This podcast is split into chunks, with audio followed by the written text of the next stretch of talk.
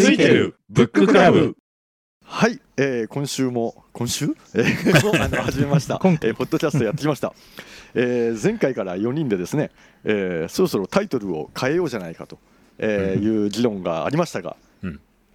議論の結果決まりました。ついてるブッククラブにしようとえーいうシンプルですね。はい拍手イエーイなのでまあ4人共通点本ですからね。あのブッククラブそうですね。でいいんじゃないかと思います。はい。はい。はい、シンプルでいいと思います。えーそれでは今日の内容に入っていきたいんですけれども今日は、えー前回、えー議論の結果、えー選ばれた本が「フラッシュクラッシュ」でした、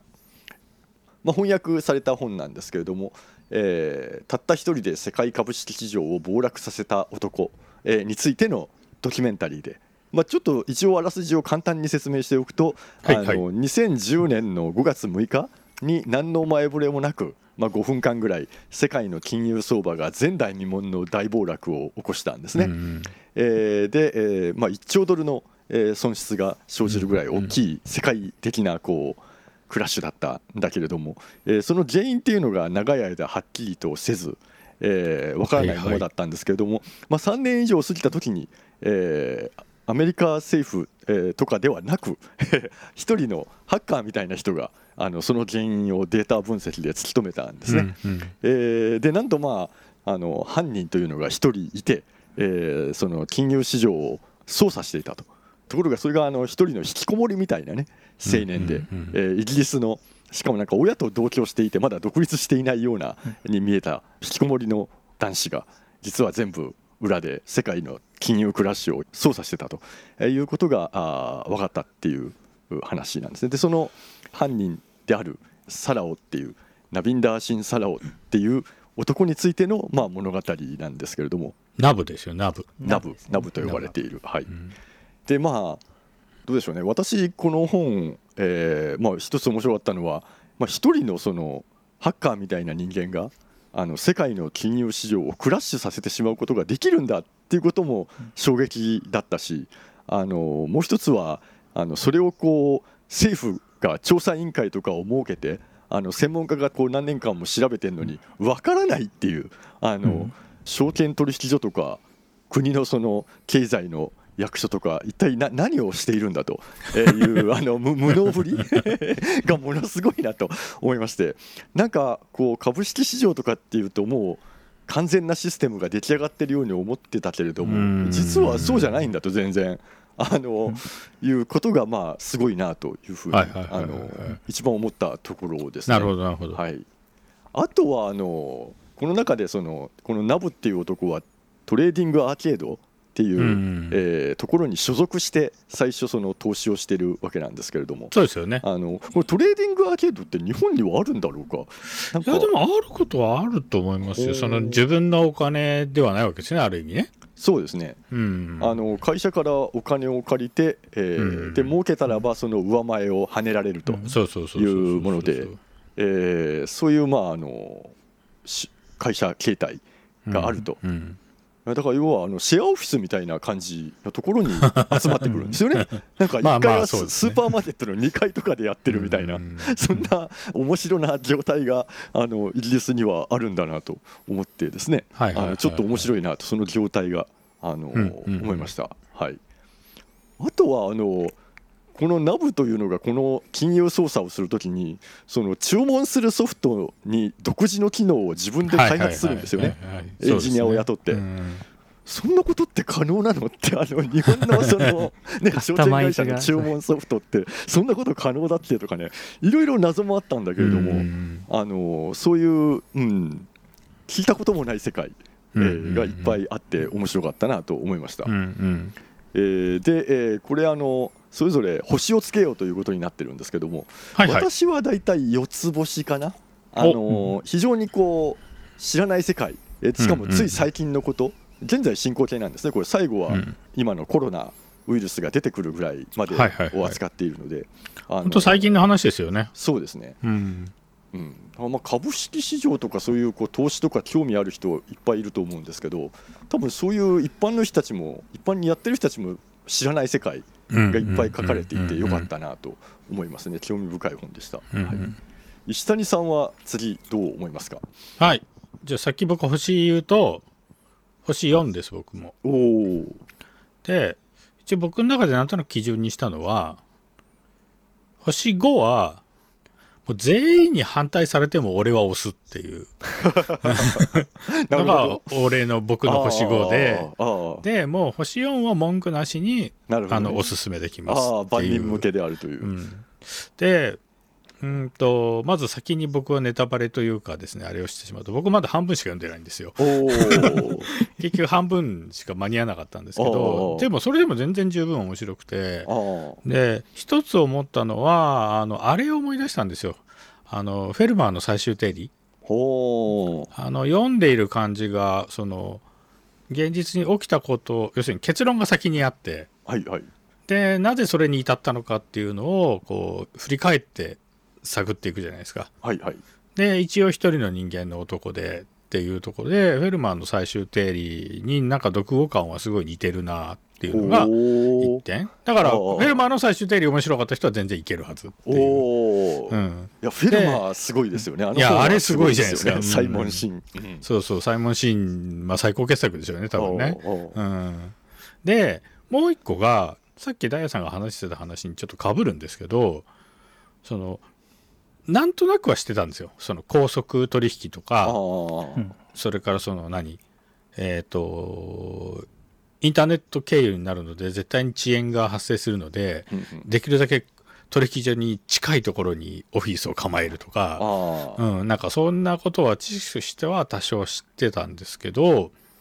こんなにドラスティックに実は変化してたんだっていうことは知らなかった。だからそのこの事件が起きるっていうのは別にその主犯の彼がまあ一人でやったことではあるんだけどそのああいう金融取引の背景がこのね10年ぐらいで実はガラッと変化をしているっていうことをその背景をちゃんと説明してくれるじゃないですか。はいはいでその上でこれが乗っかったからこんなことになっていくんだよっていう話をちゃんと一個ずつこうなんかなんていうの？チェスを詰めていくかのようにこう一手ずつちゃんと説明してくれるじゃないですか。はいはいうん、でちょいちょいよくわかんないのもあるっちゃあるんですけあど、ーうん、その非常に丁寧に一個ずつこうこの時彼はそんなことになるとは思っていなかったみたいな感じでしょう。ショーが終わったりとかして、うん、そうそう。だ一手ずつこういろんな複数に同時に動いていた手が最後そこにシューって集まっていく感じが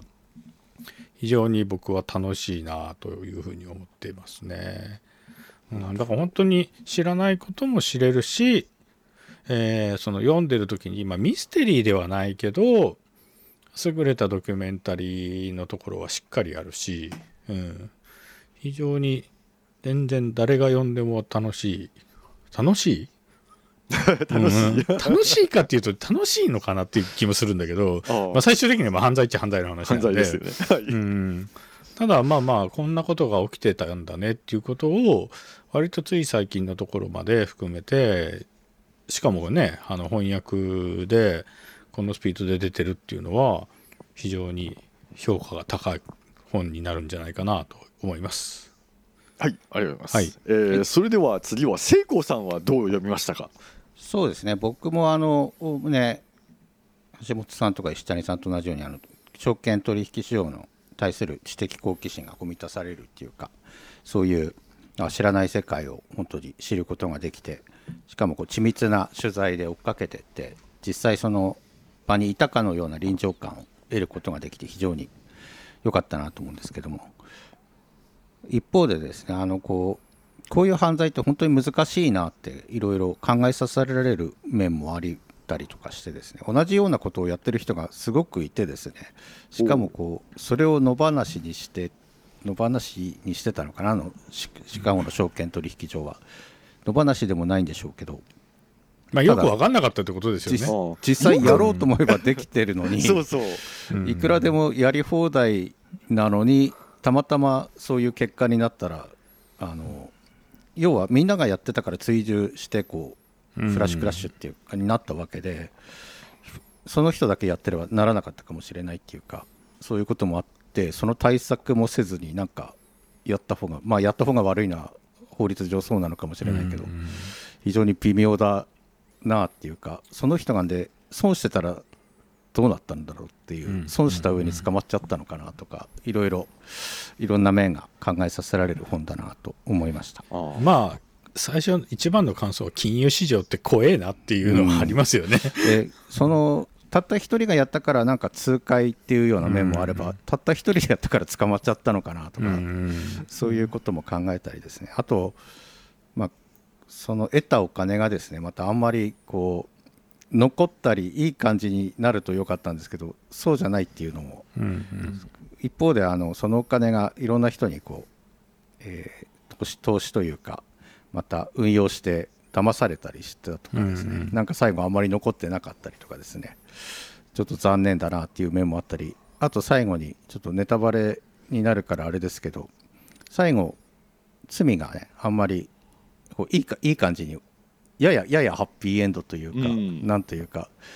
あの終身刑とかそういうことではなかったんで、まあ、うん。よかったなとあの休憩したら300何年とかなんかそれぐらいにあ達したらなるみーたいなアメリカとかね極端ですからね、うんそれはあんまりだろうっていうような感じは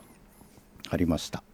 まあ星は4つですね。およかったなと思います。で5じゃないのはまあ他にも同じのでいっぱいあってじゃあその同じようにですねあのウォール街の物理学者とかウォール街の数学者みたな本が何冊かあるんですけれども、まあ、それらを差し置いてどうかって言われるとこうそこまでいかないかもしれないなっていうことで4つということになりました。なるほど。はい、はい。ありがとうございます。以上ですね。えーそれでは最後達夫さんどうでしょう？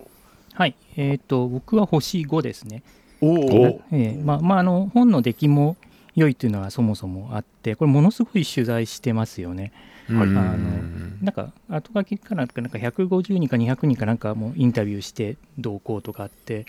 これかなり、その、でちょこっと出てくる人にも多分細かくそれぞれ取材してるなっていうのが見て取れて、すごく深くて面白かったです。で、あの僕個人は、あのちょっと金融的の、まあ、あのどっちかというと、金融の掲示板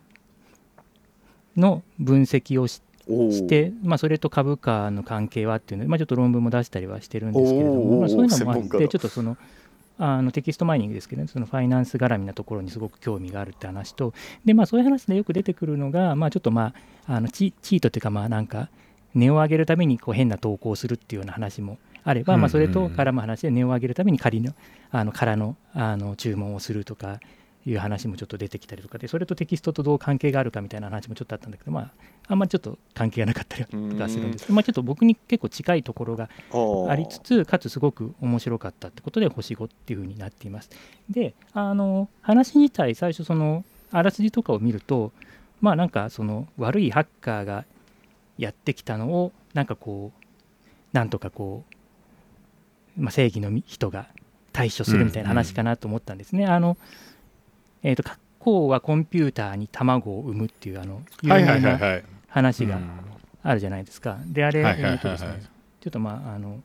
1980年代くらいに。えーっと、今ちょっとね、あの、アマゾンのところのページ見てるんですけど、えと、バークレーか、カリフォルニア・バークレーのところの研究所の天文学者なんですね、うんその著者著者が。で、あの、天文学やりながらコンピューターシステムの管理とかもあの、うん。管理者としてやってるっていう人なんですけれども。でなんかその人がなんかあのどっかから誰かがあの使ってるっぽいっていうのを、うん。あの気づいてこれなんか請求がちょっと多かったからとかいうんで気づいて、うん。でじわじわあのその様子を見てるとなんかその軍事施設へのこうちょっとこうログインしてみたりとかなんかちょっとあの足場にしてなんか悪いことをやってるっていうのがあって、それでなそのなんだあの規制当局とかね、あの連携しながら、ちょっとまあ、あの時にはなんかちょっとハニートラップみたいなのをかけてみたりとかうん。しながら、まあ、最後はあの捕まえあの追い詰めていくっていう話で、まあ、あの結局、ドイツかなんかのハッカーかなんかでまあ捕まったんですけれども、でその話と結構まあ似てるのかなと。なるほどなるほど。うん、でまあそのなんですかねあの、まあ、ミスター X が出てくるじゃないですか。でミスター X が、まあだからこの,、えー、とこの格好がコンピューターに卵を産むの著者的な話かな、うんと思いながら読んでたんですけどミスター X,、まあ、ミスター X まあちょっと情報提供しただけでそんなでもなかったっていうのはああったんでね。ょっと肩透かしで。そうだね。解明した 人がいるんだけれども多分これ達夫さんみたいな人なんじゃないかと思うんですけどね。ちょっと情報を提供するだけで、まあそう、まあまあ、なんか、その、なんだろう、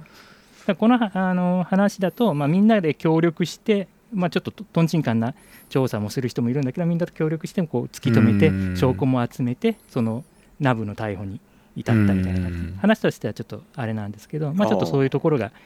似てるかなと思って。はい、そうはねちょっとワクワクしながら。一番まあ専門家に近いのがこの中で達夫さんで。まあまあそれはそうですね、まあそううん。でもこれはい。なんでバレなかったのかなってなんかすごく不思議に思ってそのねだってデータはログは残ってたわけですよね。ただ多分だからログの量が多すぎてなんかそのうん。何かしらの仮説がないと調べるのが面倒くさいみたいな多話でなんかその話にもあったのはなんかその、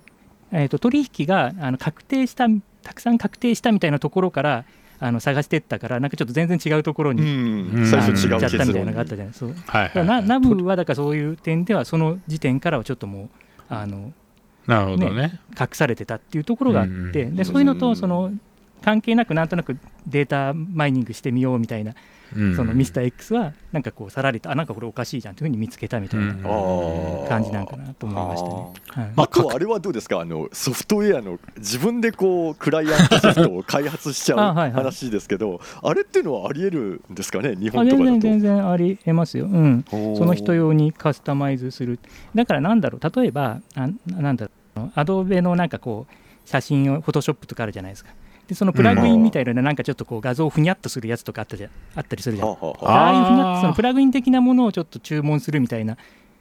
のに近いかもしれない。なるほど。あーうんでまあ実際はなんかまあなんか中ののその UI の細かいところもいじれてるみたいではあるんですけれども、うんまあイメージとしてはそんな感じなのかなとうんは思います。証券会社で API を提供しているところも結構ありますしあー。と今ツイッターとかであのビットコインのボッターっていうのが話題になっててボットで取引する人が今すごいうん嘘か本当か分かんないですけど。すごい儲かってるみたいな投稿もなるほどね。最近。あー今、本当にだからあるわけですね。うん。その辺もいろいろカスタマイズがあるのかもしれない。うん自動売そうそ買はい、それそれすみません、ちょっと話戻して、そのさっきそのカッコはコンピューターに卵を産むって話だと、うん。その著者のそのサーバー管理者のところの視点であのいろいろ面白く書かれてるんですね。そのうん。あのコンピューターをいじってちょっとこうあの敵と戦ったりとかであとは日常的な、あの研究生活とかも SF に書かれててすごく面白かったりするんですけど、その敵のね悪いハッカーのどういうふうに生い立ちだったとかどういう手法を使ってやったのかとかそういうことが一切書かれてないんですよ。それはまあそのその攻守の守りの方から書かれてただけなんですね。うんで今回のこのフラッシュクラッシュに関してはそのナブのその生き方とかその今言ったどういうふうなカスタマイズをしてどういう目的でどういうふうにやったかみたいなそういうすごい細かいところまでしっかりとうんあの取材されて書かれているのででだからその攻撃する側守る側のそれぞれのそのあの背景の細かい一手一手。しかも一人一人のあの背景も、まあ、鬼滅の刃みたいなもんですよね、はいはいはいはい。だから一人一人のキャラクターに対して あのしっかり背景が描かれてうん。そのそういうそのやっぱそのきっちり取材してて一人一人のこうキャラがちゃんとこう浮かび上がるようになってるってところがまあちょっともう星5つポイント的なところかなというふうにうん。思っています。なるほどねあありがとうございました、はい。まあ、一番こう専門知のある達夫さんが5をつけているというのが この本のすごいところかなというふそうですね。確かに。い。やもう面白いですよ、だって高速取引の話とかもね、面白いどうやってこうね、あの他の人をこう欺いてこう稼ぐかみたいな、そういうこうせこい話とか僕大好きなんで、はい。まああれですよね。言ってみれば金セリも Amazon の API をいかに自分用にカスタマイズして。そうですね。そうそう、いかに言ってしまった工夫と飛んで頑張るかみたいな。そうあそうそう、それでこれこの話にあの、どこだったかな、5章かなんかで、あの要するにその機械のロボットによるその高速取り、アルゴリズムでのあの取引っていうのが市場に出てきたから、うん。まあこのまあ、クリックとか、クリック操作とかでやってるトレうん。トレーダーたちは、もうなんかみんなあの引退するしかなくなったみたいな話があって、うんまあ、その中であのある人はそのロボットのそのアルゴリズムの裏を書こうと思って、なんかうまくその狙って、狙い撃ちして、ちょっとちょっと儲けたんだけれども、なんかはんそれはなんかその市場操作の犯罪になって捕まっちゃったみたいな話があったんですね。でそのあの操作されて被害を受けた側の会社っていうのがトーマス・ピーターフィーっていう人がやってる会社ででこれ何かっていうとあのアルゴリズム取引っていうかそのプログラムによりその取引をあののなんていうかなんだ始めた人、ううん。ん先駆者なんですね。でそれの話ちょっとこれ見て思い出してあのちょっと前読んだ本調べてみたんですけどそのアルゴリズムが世界を支配するっていう角川から出てる本があるんですね。それは結構その、えー、と高速取引っていうかアルゴリズムでのその株価の取引を早くやることで儲けるみたいなところのあの歴史とかが書かれてたりするんですね。でそれのそのさっき言ったそのピーター・フィーが初期の頃の話っていうのがちょっと面白いのでちょっと紹介したいんですけどあのナスダックの市場があってでそのナスダック端末っていうのを各その人たちに配られていてそのパソコンを使ってしかその何何件買うとか注文するとかできなかったそうなんです。でもそのあのピーター・フィーはデータをいろんなところから集めてきてその IBM のパソコンかなんかで分析してあこれは上がるやこれは下がるとか言うから、まあ、これでつなげれば自動的にその取引できればあのガンガン儲かるんだって言って実際うんこうやり始めたら確かやり始めたらかな？なんかその勝手にその端末を使わないで取引するのはやめやめなさいというふうにその規制が入ったと。うん。あそれであのどうしたかっていうとあのビデオカメラでそのナスダック端末の画面を映してそこから数字を読み取ると。であうん。の読み取ったパソコンでその上がる下がるとかここは何件発注したらいいかっていうのを計算して、でそこから、えー、となんかあのロボットみたいな棒が出てきてそれが動いてナスダックの端末のキーボードをカチャカチャカチャって言って注文すると。おうへえつまりその線ではつながらないんだけど画面を端末の画面を見てあのロボットのその指がカチャカチャカチャっとこう自動タイピングしてあの注文をポンってやると。なるほどうん。だそれ,、それによってもこうガンガン儲けました。である時うん。にその規制当局があの視察にやってくるんですね。悪いことしないかなって言って。でそれをその機械でガチャガチャってやってるのを見て「いやつあの線でつなげてないからいいじゃないですか」って言ったらなんかちょっとこう気に食わない顔されたんだけど結局的にはスルーされて、まあ、その後はなんかあのなし崩し的になんかつな つなげてやるみたいな感じで今のその高速取引、うん。につながったみたいなその逸話があってなんかそのなんていうかそのせこい技っていうか、まあ、それもそうじゃないですか。そのトンチみたいのでなんとかすることにして儲けるっていうのがあってだからその今回のそのフラッシュクラッシュに出てくるそういうそのだってナブのやってることだってね、一番最初のアイディア自体は結構シンプルですよね。そうそうそううん、差し値入れてで列は必ず後ろに行くようにしてって言ってそんなややこしいことやってるわけじゃないですよね。そうそううん、でただまあな結局まあそれが超高速にできるってなるとうんそっちの方が有利になっちゃうからまあそれを出し抜くためにっていうふうにやっていくとまあちょっとまあはために見ると明らかな市場操作だな、まあ市場操作って本当はねあのアルゴリズムを混乱させるっていう目的だから、まあ、あれなんだけど、うん。まあはためにはそう見えちゃうみたいな話うんうなんですよ、ん、なるほどね。まあ、最近もねゲームストップっていう会社の株があの大きな資本が空売りで儲けようとしたのに対して個人投資家が怒って大量にこうみんなで買ってっていううん。あの事件とかが起きちゃったああありましたねありましたそうですね。うんだからまあどこまで操作なのかっていうのが なかなか難しい。あの今ソーシャルネットワークとかでみんなが連動しちゃうので、あのそういう難しさも出てきたのかなとは、なんかあれも俺は俺はそうじゃ操作じゃなくて 俺は本当に買いたかったんだよって 言い張ったらどうなるんだっていうね。ああれーも最終的に混乱したから個人も結局損したんじゃないかなっていううー。ゲームストップだけ買ってる人はいいでしょうけど他にも持ってたらちょっとどうだったのかなっていう感じはあって。ただまあ自己責任どれも自己責任っちゃ自己責任なんで微妙ですよね。あーそのなんていうか。